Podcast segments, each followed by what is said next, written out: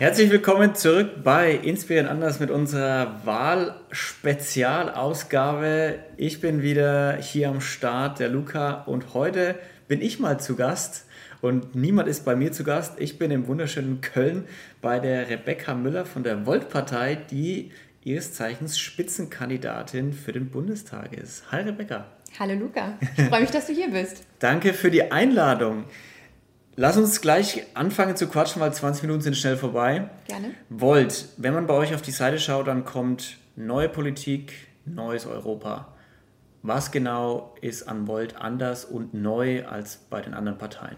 Genau, da, ich, ich würde ein bisschen ausholen, so ein bisschen, weil wir sind noch eine relativ junge Partei, 2017 gegründet. Ursprung oder Grund der Gründung war der Brexit. Also erstarkende mhm. Nationalismen, Populismus, den du überall in Europa siehst, durch Trump beispielsweise, aber auch global. Und ähm, genau, das war der Grund, warum wir uns gegründet haben, um da eben einen Gegenpol zu bieten. Also klar zu sagen, wir haben eine gemeinsame europäische Version und wir sind die erste europäische Partei, die es überhaupt gibt. Das heißt, äh, wir sind aktuell in 29 Ländern europaweit aktiv und ähm, haben das gleiche Grundsatzprogramm. Das heißt, auf europäischer mhm. Ebene erarbeitet und davon okay. sind auf allen Ebenen, die wir haben, also unser Bundestagswahlprogramm, aber hier auch in Köln, wir sind letztes Jahr zur Kommunalwahl angetreten. Unser Kommunalwahlprogramm war ausgerichtet am Mapping of Policies, dem gemeinsamen Grundsatzprogramm. Ja, also quasi das Pferd von hinten aufgezogen. So nach dem Motto, wenn man es von den etablierten Parteiprogrammen abschaut, weil normalerweise ist ja die Partei des Landes und die macht dann irgendein Europawahlprogramm, wenn sie da antritt. Und ihr macht Europapolitik und brecht es dann runter auf das Ganz jeweilige genau. Land, in dem ihr antretet. Ganz genau. Ah, sehr ja. gut. Und da gibt es also gibt's seit vier Jahren erst. Mhm. Und also habt, seid ihr dann schon bei irgendwelchen Wahlen angetreten? Habt ihr schon irgendwelche Ergebnisse vorzuweisen? Ja. Ja. Also die erste große Wahl war ähm, 2019, mhm. Europawahl. Wir sitzen mit einem Abgeordneten im Europaparlament. War schon mal erfolgreich. Definitiv, ähm, der auch ziemlich viel rockt gerade. Und ja, was, was mich ganz besonders freut, wir haben dieses Jahr im März in den Niederlanden ähm, haben wir es auch geschafft, ins nationale Parlament einzuziehen.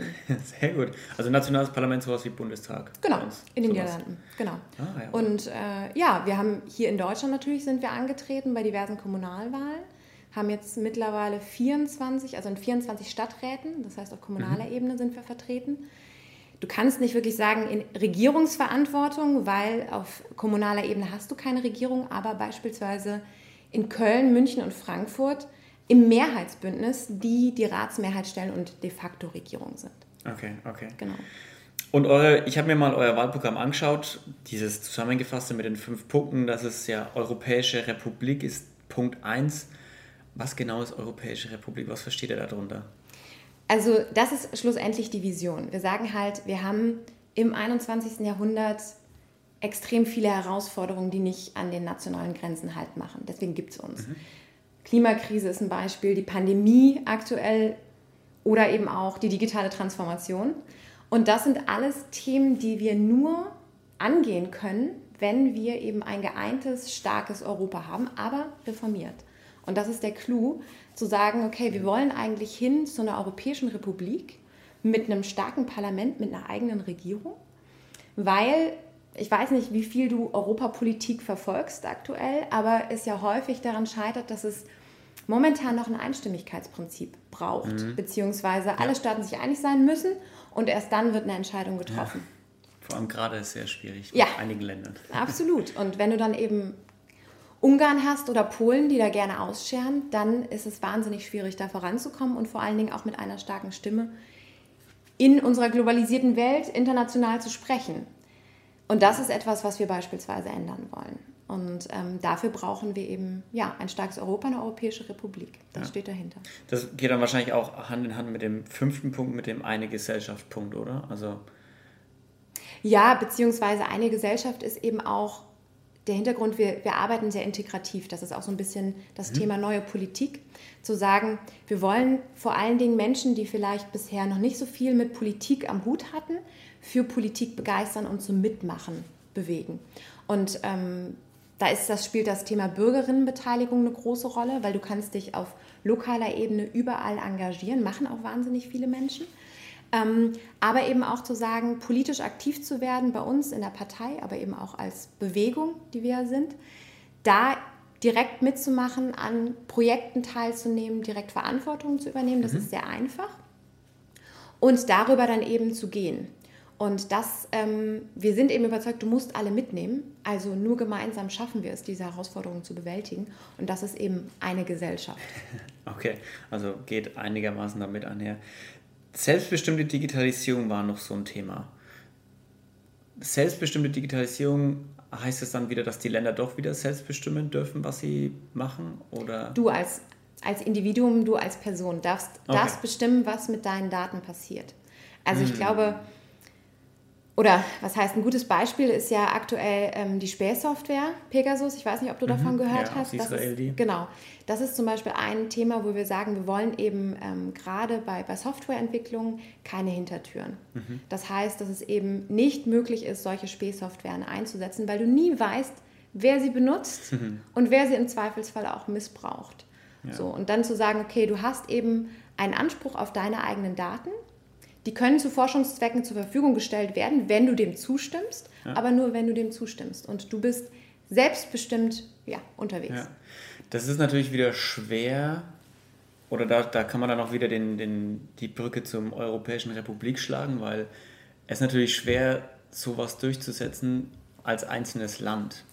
So gegenüber einem Amerika oder einem China. Ne? Ja. Wenn du jetzt sagst, okay, wir sind aber ein starkes Europa, oder eine starke Europä äh, europäische Republik, dann ist sowas natürlich deutlich einfacher oder wirkungsvoller umzusetzen vielleicht. Also Punkt 3 war klimaschützende Wirtschaft. Klimaschutz ist ja wichtig, also klar, super, das wichtigste Thema überhaupt. Wir haben jetzt halt erst hier in Köln, die Überschwemmungen sind nicht so weit entfernt von hier, ja. die wir hatten im Juli. Ähm, aber Klimaschutz ist ja oft für Unternehmen nicht wirklich attraktiv, das zu machen oder profitabel für viele. Also mhm. deshalb. Würde ich sogar widersprechen. Oh, okay. Also, so wie wir es verstehen, und das muss man sagen, Klimaschutz ist ja immer so ein bisschen was, also wo ich das Gefühl habe, die Politik sagt, Klimaschutz machen wir mal so ein bisschen und dann ist aber auch gut. Ne? Also so, ja. so ein bisschen ist ein, ein separater Punkt in der Politik. Wir betrachten das ganzheitlich. Also Nachhaltigkeit, Klimaschutz, das wird sich durch alle Lebensbereiche durchziehen, beziehungsweise tut es heute schon oder sollte es tun. Und da eben hinzugehen und zu sagen, wir brauchen dafür auch eine starke Wirtschaft, weil wir haben unglaublich viele Investitionen, die wir tätigen müssen. Beispielsweise, wenn du dir anguckst in die Energiewende, in den Ausbau der Windenergie mhm. oder der Solarenergie. Dafür brauchst du eine starke Wirtschaft, brauchst starkes Handwerk dafür. Wir haben super viele Bereiche, wo wir aktuell noch keine, sage ich mal, perfekte Lösung haben, die auch massentauglich ist. Thema Wasserstoff beispielsweise. Das ist ein Thema der Zukunft. Da brauchen wir innovative Unternehmen, die gerade im Unternehmerinnentum sagen, hey, wir haben da Bock, irgendwas zu entwickeln, was auch einen gesellschaftlichen Mehrwert darstellt mhm. und bietet. Super viele Unternehmen agieren eigentlich schon so. Wir können aber noch weitaus mehr Anreize dafür setzen und vielleicht nicht super viele, ne? das musste man vielleicht ein bisschen einschränken, ja. aber es gibt sie durchaus, die auch einen gesellschaftlichen Mehrwert stiften wollen und den halt stärker in die Richtung Nachhaltigkeit, grüne Technologien mhm. durch Anreize zu schieben, ist, ähm, ist unser Verständnis davon. Und klar musst du auch Themen einschränken. Ne? Also mhm. deswegen sagen wir auch zum Beispiel beim Klimaschutz, wir wollen 2030 aus der Kohle aussteigen. Ähm, also wir haben früher als geplant. Früher als geplant. Aktuell sind 2038 geplant. Wir haben ganz klare Ziele, wenn es um das Thema CO2-Neutralität geht in Deutschland bis mhm. 2035. Klimaneutralität, das muss man unterscheiden, 2040. Und das aber mhm. sowohl in Deutschland als auch in Europa. Also hier kommt wieder der europäische Aspekt ja. mit rein, das immer mitzudenken, weil ein Deutschland alleine ähm, wird es nicht richten. Deswegen müssen wir da sehr, sehr stark eben auf Europa setzen. Und Klimathemen sind auch einfach globale Themen. Das heißt hier auch sehr stark auf Klimadiplomatie. Und ähm, ja. genau, da sagen wir aber auch, wir haben eine Verantwortung in Deutschland. Ähm, wir müssen, wir müssen da eben auch vorangehen und wir haben vor allen Dingen noch den Technologiefortschritt bzw. Vorsprung.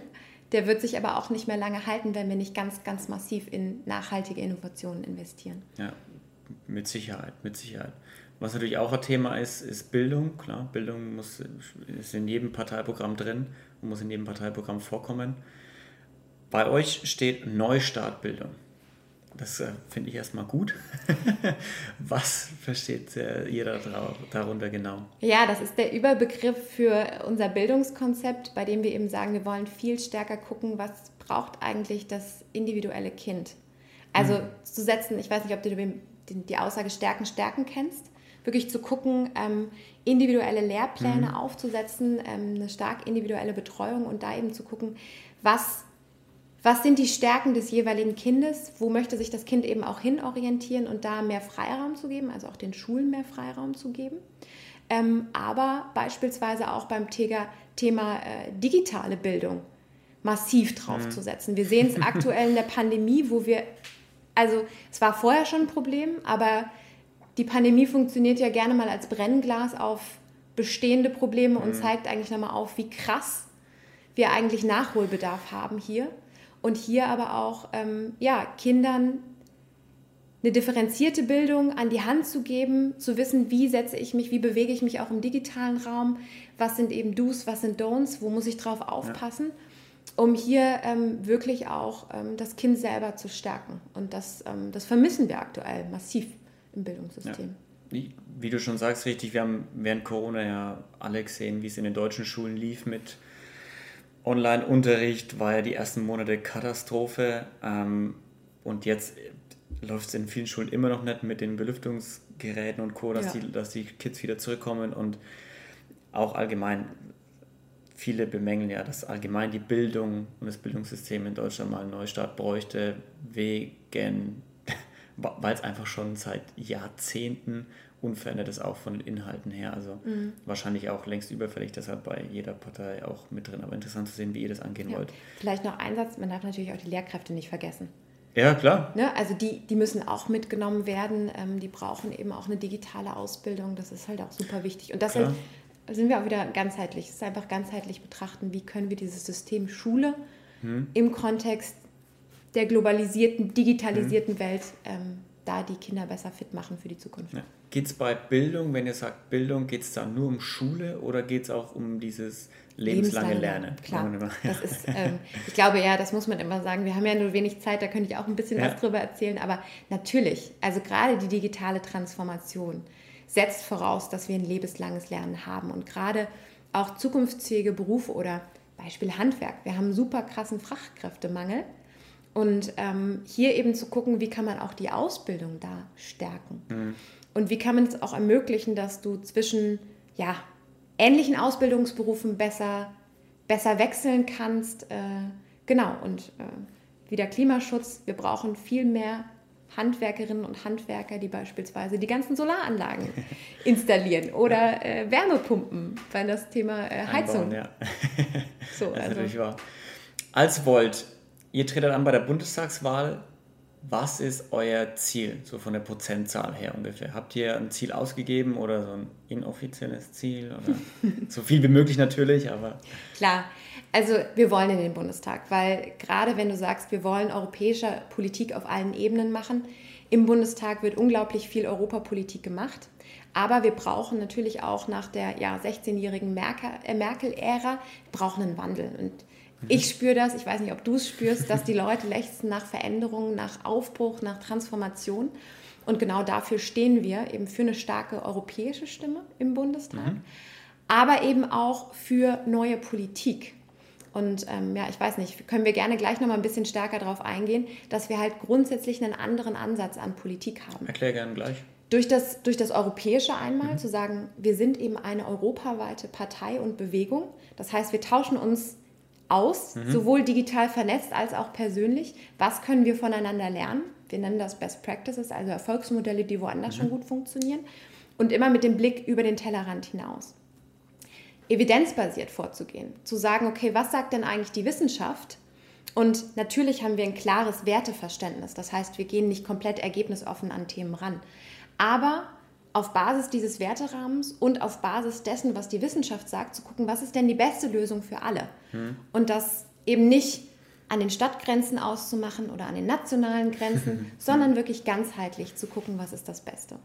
Und dann eben auch noch der Bewegungscharakter. Also ich glaube, ein gutes Beispiel ist jetzt auch die Flut, ähm, weil wir hier eben unsere parteipolitischen oder Bewegungsstrukturen, organisationellen Strukturen nutzen, um Menschen zu aktivieren, die gerne sich ehrenamtlich, aber gesellschaftlich engagieren möchten. Mhm. Und da eben wirklich zu gucken, wo können wir einen Mehrwert stiften, nicht nur in den jeweiligen Parlamenten auf den verschiedenen Ebenen, aber wirklich gesamtgesellschaftlich. Und wie können wir Leute aktivieren, die eben noch nichts mit Politik zu tun hatten oder haben und vielleicht da auch gar keinen Bezug zu haben, mhm. die da so langsam ranführen und das nahbar und erklärbar machen. Ja.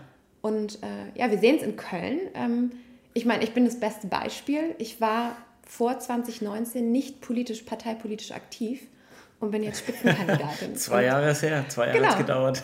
ja, also nicht mal. So. Ja, nee, ja, nicht mal, stimmt. Genau. Und ähm, ja, ich habe ich hab meinen Job dafür aufgegeben. Also ich glaube fest an diese Idee. Ich bin überzeugt, dass wir eine Veränderung brauchen und dass wir als Partei und Bewegung diese Veränderung treiben können. Sehr gut. Ja, gerade der Punkt mit den Grenzen überwinden ist ja jetzt halt wieder mehr im Fokus, weil durch Corona ist natürlich, war, war für mich zumindest das Bild wie so, okay, wir fahren wieder zurück in alte Muster, jetzt machen wir erstmal wieder die Grenzen dicht. So, okay, wir regeln uns das erstmal wirklich krass ab mag man jetzt schaden, ob es richtig oder falsch ist oder was man hätte besser machen können, wissen wir alle äh, erst danach, ob was richtig war und was nicht so cool war. Aber finde ich eine große Herausforderung auf jeden Fall, die euch da setzt mit den Grenzen, weil gerade jetzt ist es eher wieder so, dass mehr Grenzen gemacht werden als abgebaut werden. Ja. ja.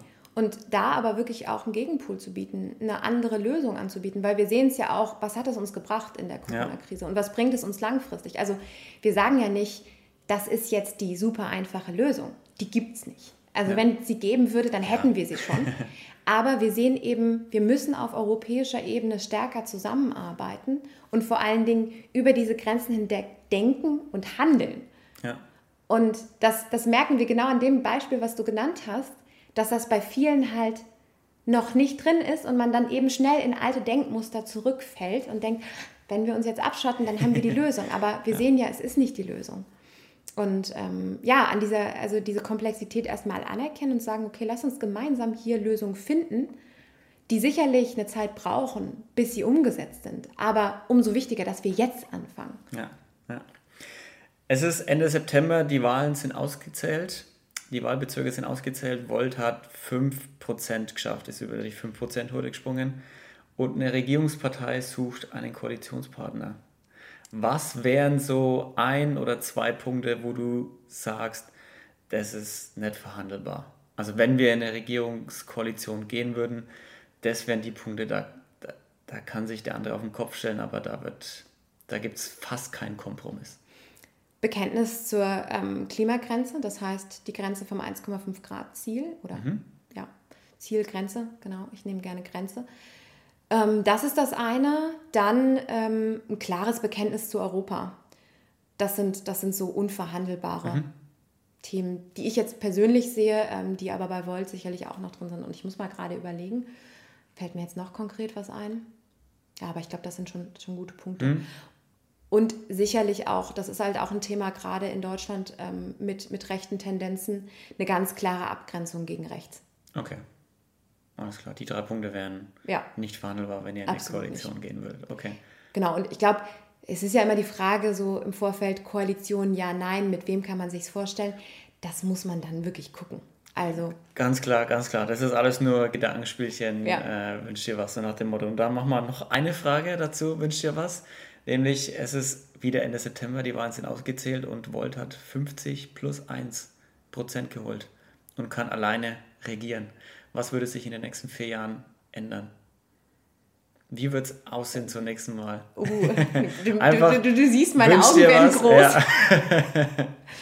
Massiver Ausbau der erneuerbaren Energien, mhm. wirklich Tempo reinbringen in die Mobilitätswende, Neustartbildung angehen, Neustart ganz Bildung extrem. Angehen das Thema Ausbau der digitalen Infrastruktur extrem massiv angehen, auf europäischer Ebene Europapolitik machen und nicht deutsche Politik, so wie es aktuell ist, mhm. durch Deutschland. Ähm, genau, was, was habe ich jetzt vergessen? Also ich glaube, das sind schon ganz gute Punkte. Total. Ja, und ganz massiv ähm, für eine Gesellschaft Bürgerinnenbeteiligung stärken. Da kannst du noch extrem viel machen, dass das möglich ist. Ähm, ja. Rebecca, ja. Gleichberechtigung. Gleichberechtigung. Großes Thema. Okay. Ja, wahnsinnig wichtig. Ähm, Gender Pay Gap, das angehen, mhm. äh, ja. Ehegattensplitting, auch ein Thema, was mich persönlich massiv umtreibt, warum es das immer noch gibt, das abzuschaffen. Okay. Rebecca, wir sind fast schon wieder bei 20 Minuten. Ich würde sagen, ich gebe dir jetzt mal 60 Sekunden Zeit, dass du noch mal ein bisschen Werbung machen kannst. Hau deinen Pitch raus für Volt. Ja, danke. Wenn ihr da draußen an den Hörgeräten euch mit der Generation Europa identifizieren könnt, das heißt an Europa als Friedensprojekt glaubt, aber eben auch an eine europäische Zukunft und dass wir ein starkes Europa brauchen, dann kann ich euch nur empfehlen, wählt Volt. Ansonsten geht auf jeden Fall wählen, weil eure demokratische Stimme ist wichtig und ich will nicht sagen wichtiger als ähm, jemals zuvor, aber wir stehen wirklich an einem Wendepunkt, brauchen die Transformation hin zu äh, Klimaneutralität, hin zu einer stärkeren digitalisierten ähm, Welt und da äh, brauchen wir jede Stimme. Definitiv, jede Stimme, auch für kleine Parteien. Leute, überlegt euch. Rebecca, danke, dass ich da sein durfte heute und danke, dass du dich meinen Fragen äh, gestellt hast. Es hat oh, sehr viel Spaß gemacht. Ja, und der, der Kaffee war auch sehr lecker. und ich würde sagen, Leute, das war's für die Volt-Partei heute. Hört euch auch die anderen Folgen zu den anderen Parteien an, die euch interessieren und denkt immer dran, geht auf jeden Fall wählen Ende September. Bis zur nächsten Folge. Wir hören uns. Macht's gut. Ciao. Bis dahin. Tschüss.